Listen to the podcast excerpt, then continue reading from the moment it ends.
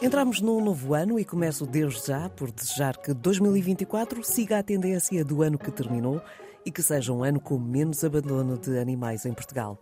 Até para que associações como a que vamos conhecer neste episódio possam trabalhar, sim, mas de uma forma menos complexa. Nós somos responsáveis por cerca de 400 animais. No abrigo existem quase 300 animais em, em regime de acolhimento presencial no abrigo, mas temos também várias famílias de acolhimento e somos responsáveis por várias colónias também que alimentamos, portanto, dá um total de 400, 400 e pouco animais, cães e gatos. E porque também sabemos que muitas vezes os nossos animais pregam sustos e fogem, saiba que existe na internet uma página, siac.vet, com uma lista de animais desaparecidos e encontrados. Tendo por base o microchip obrigatório, neste sítio pode verificar o estado do registro do seu animal, atualizar os dados, reportar um desaparecimento ou informar caso encontre o animal perdido. O SIAC é o Sistema de Informação de Animais de Companhia e, através da página na internet, pode ajudar o reencontro entre tutores e animais perdidos. Para já, doutora Sónia Miranda, vamos tentar ajudar quem está a ouvir e cujo animal ou animais têm reações alérgicas ou intolerâncias alimentares. Num dos episódios anteriores falámos sobre as alergias que alguns humanos têm em animais, mas os nossos bichos também sofrem e muito com as alergias. Vamos aqui distinguir alergias de intolerâncias também. Alergias, existem várias, várias uh, formas de apresentação das alergias e, e alergias a, a, a coisas distintas. Nos animais é muito comum principalmente em algumas raças específicas, o aparecimento das alergias que nós chamamos atopia, que a maior parte são alergias ambientais, que são a pólenes, a ácaros, a uma série de componentes do meio ambiente, não é? E que uh, há animais que fazem efetivamente uma reações desde pruridos intensos, os pavilhões auriculares uh, muito vermelhos, inflamados e é uma patologia mesmo crónica em que o que fazemos na realidade é, é controlar para que não hajam sintomas ou diminuir ao mínimo os sintomas que são apresentados, diminuindo obviamente a quantidade de alergenos que estão em redor do animal. Isto não deixa de, de, ser relativamente semelhante a que também se passa nas utopias dos humanos. Uh, mas que é um drama. Há cães que são, coitados, uns, é, umas vítimas destas, destas alergias e destas atopias que são mesmo muitas vezes intensíssimas. Como é que eles começam a manifestar essas, eh, essas alergias? É de, de, no coçar-se, no Portanto, já aqui falou de, da questão dos olhos, não é? Sim, e são, é, é, é, é, o prurido, eh, muitas vezes, é um dos sinais mais evidentes. E depois, muitas vezes associado a esse prurido, vem uma, uma, uma sequência de outro tipo de apresentações, às vezes mesmo infecções tremendas da pele, associadas àquilo que é a inflamação, a automutilação pelo prurido intenso que têm. Associada a isso, lá vem as otites, lá vem as conjuntivites, lá vem uma série de Sim, outras série de problemas. Uma série de problemas associados. E, e mas o, o, principal, muitas vezes, é mesmo o prurido, é o mais típico de, de aparecer. É associado também, muitas vezes, a uma queda de pelo tremenda, às zonas alopécicas, ou seja, de sem pelo mesmo, na, onde existe este maior prurido, etc. Sem ser estas alergias ambientais, existem também alergias alimentares. Alergias alimentares, as mais conhecidas e muitas vezes mais faladas, são alergias uh, especificamente a uma proteína, mas pode ser uh, a um componente. Há imensos uh, tipos de alergias ambientais, alimentares, desculpe. Outra muito típica e que é sempre a que nós tentamos descartar logo ao início porque muitas vezes a apresentação às vezes é semelhante entre elas, não é? Uhum. Uh, e, e, às vezes até se misturam em termos de causas, que é a, a dermatite responsiva à picadela da pulga, pois. não é? Uh, eu costumo muitas vezes dizer, quando nós temos uma picadela de uma, de uma pulga ou de uma melga, não é? Muitas vezes faz uma pápula e uma irritação e o que é que nos apetece? É, é coçar imenso e, e, obviamente que eles também, também têm o mesmo tipo de sintoma e fazem às vezes reações tremendas por automutilação pelo prurido que têm, não é? Sendo que uh, depois uh, fica também associado aí um fator de stress, não é? Porque eles começam a escalar uh, o, o, o, sintoma que começou por ser a irritação, depois acaba por escalar para outras coisas. Existem situações que, e as pessoas às vezes nem se acreditam que durante uma noite, por exemplo, entre o ser picado e o dia seguinte podem ter uma zona com um diâmetro tremendo de uma infecção na pele muito grande. Porquê? Porque eles, a, a lamberem e a coçarem-se, obviamente que vão provocar uma inflamação, uma irritação com, e depois, eh, obviamente, uma, uma instala-se ali assim um, um, ciclo que nós chamamos depois uma piodermatite ali já associada a isto tudo, uhum. não é? Um, e depois, pronto, e depois existe também outro tipo de alergias que muitas vezes é por contacto. Uh, acabamos de lavar o chão com um determinado tipo de produto, não nos podemos esquecer que eles não estão com casacos muitas vezes e deitam-se em cima mesmo das zonas onde esteve em contacto com um determinado tipo de produtos. Animais que não têm qualquer tipo de reação, há outros que, efetivamente, por contacto também desenvolvem alergias uh, muito, muito particulares.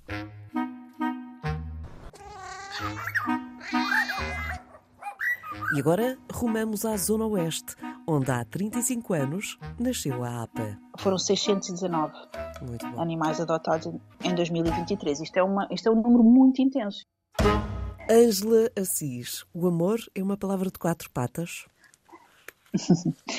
É, sim, senhor. O amor é uma palavra de quatro patas. É um amor incondicional, despojado de, de qualquer tipo de cobrança, portanto, é muito, é muito genuíno, é muito livre e também é muito sincero. É um amor muito honesto. É o amor que os nossos animais nos têm e também é recíproco porque, porque é aquilo que nós ficamos contentes de receber e também de, de lhes entregar da nossa parte. Foi esse amor que fez com que oito pessoas há 35 anos, eh, fundassem a Associação para a Proteção aos Animais de Torres Vedras, a APA, que hoje em dia tem uma dimensão completamente diferente, mas já vamos falar sobre essa realidade. Estava neste grupo inicial de há 35 anos? Não, não, não estava. Eu era muito pequenina nessa altura, vou fazer agora 40. Ah, bom, então não podia uh, estar mesmo. Mas é um legado que, que nos foi deixado a esta direção que, que, neste momento está em funções e do qual também nos orgulhamos muito porque se reuniram um conjunto de pessoas motivadas precisamente para travar um dos piores flagelos que se vivia e que se vive ainda, uh, ao nível dos animais domésticos, que é precisamente o abandono. E aqui na região oeste, uh, em Torres Vedras, que é o nosso conselho, isso verificava-se e verifica-se com muita proeminência, especialmente porque também é uma zona muito rural, onde existe ainda a caça e existem pronto, muitos abandonos relacionados com esta atividade, e não estou com isto a dizer que é um problema apenas circunscrito a esta atividade, mas de facto verifica-se muito, até porque temos muitos animais no abrigo, de facto são, são animais que visivelmente têm raças relacionadas com raças uh, utilizadas para esta prática, mas essas pessoas inicialmente motivadas com o facto de verem tantos animais a precisar de ajuda, tantos animais negligenciados, abandonados nas vias públicas do Conselho, começaram então a mover-se e a mexer-se um bocadinho e a conseguir encontrar estruturas de apoio, no início no canil municipal da cidade, mas depois criaram então um espaço para conseguir acolher de uma forma mais, mais presente, mais, mais constante animais que precisavam de facto de ajuda. Oh, Angela, e agora estamos a falar de uma, uma realidade muito grande. O vosso abrigo tem cerca de 400 animais? Sim, nós somos responsáveis por cerca de 400 animais. No abrigo existem quase 300 animais em regime de acolhimento presencial no abrigo, mas temos também várias famílias de acolhimento e somos responsáveis por várias colónias também que alimentamos, portanto, dá um total de 400, 400 e pouco animais, cães e gatos. Como é que se gera esta bicharada toda? É com voluntários também? Sim, nós temos felizmente uma equipa muito interessante e muito, muito ativa.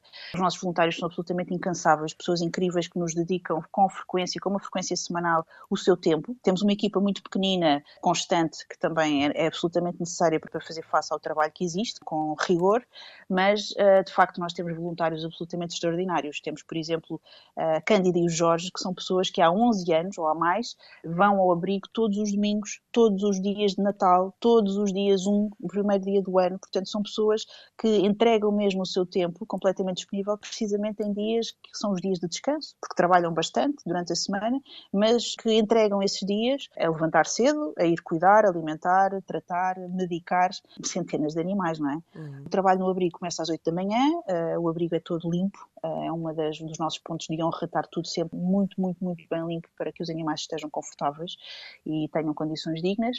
E depois, a partir do meio-dia, começamos a receber pessoas, temos um horário alargado de visitas, portanto, começamos a receber visitas de famílias, visitas de grupos de escolas, visitas de grupos de trabalhadores e colaboradores de empresas que querem fazer ações de team building. Portanto, o abrigo está muito aberto ao público e é isso que nós queremos mesmo, que as pessoas percebam esta realidade E é interessante que quando visitam, quando nos visitam, têm esta noção de, de facto, da dimensão do trabalho que ali é necessário fazer a um ritmo diário, não é? De facto, é por aí que as ajudas também uh, nos chegam.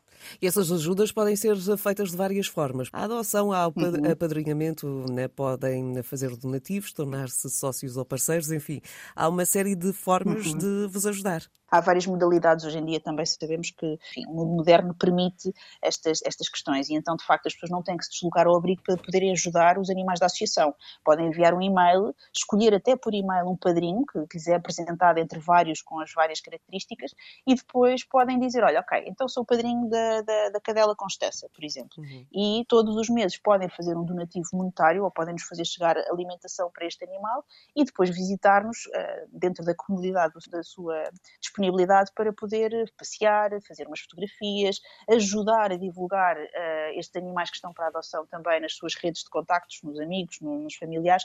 Portanto, há várias possibilidades. Apadrinhar uma esterilização, por exemplo, é uma das nossas missões maiores, é esterilizar animais e, e também dar a conhecer que, de facto, a esterilização é o único caminho indicado para travar o abandono. Portanto, há várias possibilidades. Fazer uma tosquia solidária, por exemplo, uma pessoa que já tem um animal e quer dar uma banhoca ao seu animal, em vez de deslocar a um, a um espaço comercial para o efeito, feito, podem marcar connosco uma banhoca. Nós temos voluntários capacitados, com muita capacidade para fazer este tipo de trabalho, e esse serviço é um donativo para a associação, precisamente para cuidar destes que, que nós acolhemos. Angela, em que zona é que fica o abrigo? Uh, fica entre Casas Novas e Palhagueiras. É uma zona fácil de encontrar. No GPS basta colocar a de Torres Vedras e, e, é muito fácil ir lá ter. Fica a cerca de 12 minutos da cidade de Torres Vedras, entre Torres Vedras e Santa Cruz. Portanto, é uma zona também muito reconhecida pelas suas belas praias e pelo espaço que, que, que tem para, para veraneio aqui na, na, nossa região oeste. E pronto, é um espaço muito agradável onde as pessoas podem deslocar-se e conhecer este abrigo incrível, onde nós felizmente conseguimos milagres uh, a cada dia. Mais gatos, mais cães que estão disponíveis neste momento para adoção? Neste momento, eh, e normalmente é assim, são mais cães. Nós temos mais cães para adoção. Temos cães de vários, de todos os portes, de, de todas as idades, desde os cachorros até cães com 14, 15, 16, 17 anos. Os nossos sénior nós temos muitos animais que podem ser visitados. nós não temos as páginas constantemente atualizadas com fotografias de todos os bichinhos da associação, porque precisamente estão sempre a entrar, estão sempre a sair. Seria muito complicado e nós não temos uma equipa capaz para estar constantemente a atualizar ah, as informações ah, digitais e online.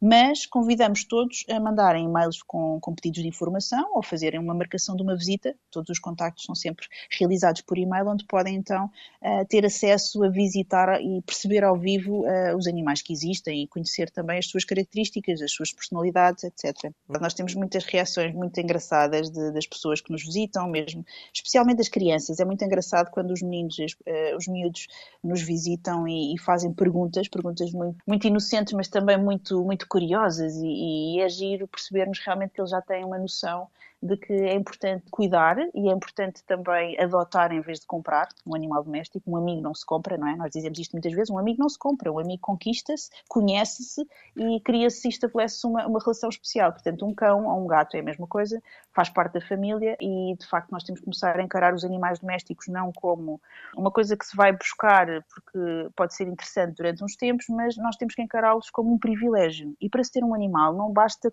gostar de animais. Nós temos que perceber que isso representa responsabilidades financeiras, representa responsabilidades ao nível de, de, do tempo que nós temos que lhes dedicar, não é? E também de muitas outras questões. Portanto, um animal é um privilégio, não é? Nós podermos privar com ele e tê-lo por perto, nós temos que encarar cada vez mais como, como essa questão de privilégio e não de quase utilitarismo. Não somos radicais na mensagem, mas somos muito conscientes e nós fazemos, de facto, uma triagem bastante intensa em termos de famílias candidatas à adoção de animais, o que não significa que não sejam muitos adotados, e felizmente são. Já agora foram quantos? E, de facto, muitos foram 619 muito bom.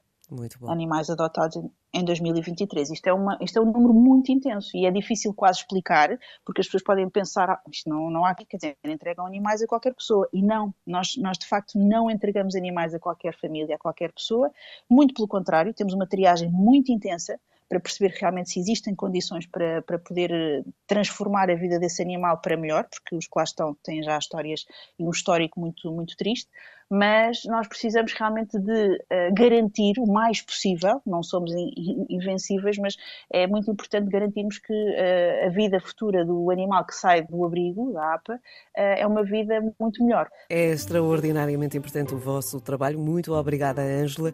Como está escrito no vosso site, uns comovem-se, outros movem-se. A APA é uma associação para a proteção aos animais de Torres Vedras, foi fundada há 35 anos e cuida neste momento de cerca de 400 animais. Muito obrigada, Ângela, e um bem-aja para Muito si obrigada. para todos os obrigada. que colaboram com a Associação. Envie-me também a sua história e dos animais que de alguma forma marcaram a sua vida. Para entrar em contato com o podcast é escrever para noemia.concalves.rtp.pt. Fica por aqui este episódio do Entregues à Bicharada. Já sabe que estamos em todas as plataformas de podcast e também no RTP Play.